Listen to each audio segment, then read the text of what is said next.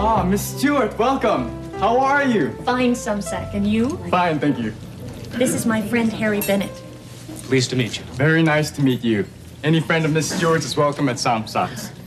Follow me, please. I like it here. I do too. I come here often. Special place for special people. Thank you, Sumsack.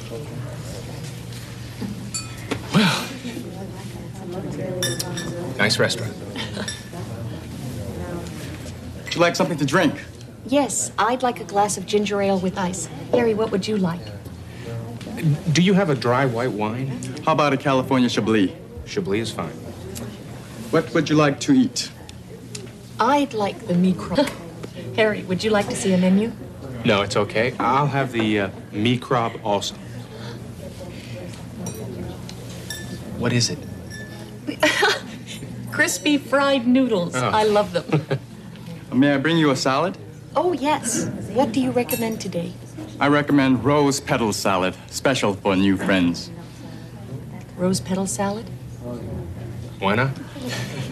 I'll take care of everything.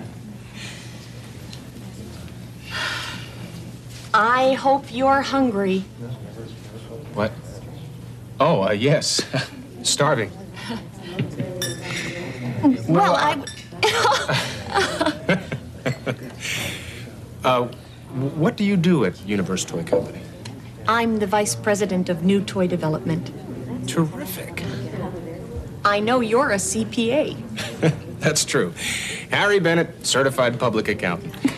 I love numbers. I- I do some work for Smith and Dale, your company's accounting firm. And so, Here we are. yes, I have a daughter. I know. How old is she?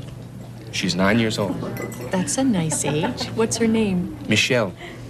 Do you have a picture of her?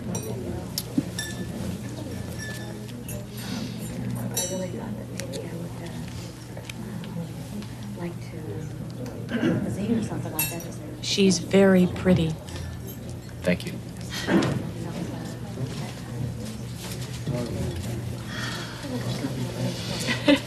Rose petal salad. And there's a phone call for you, Mr. Bennett. Excuse me, Susan. I hope nothing is wrong. I'll get the rest of the dinner. Excuse me.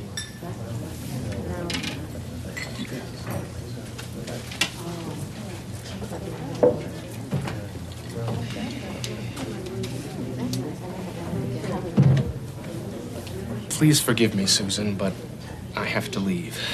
I feel terrible, but What's the matter? uh, my daughter isn't feeling well. Oh no, is it serious? I don't know. The uh, babysitter says she has a stomachache and she's crying. I'll have to go home. Will you forgive me? Of course. I'm so sorry for Michelle. And you didn't have a chance to eat. Well, it's okay. Uh, let me take you home first.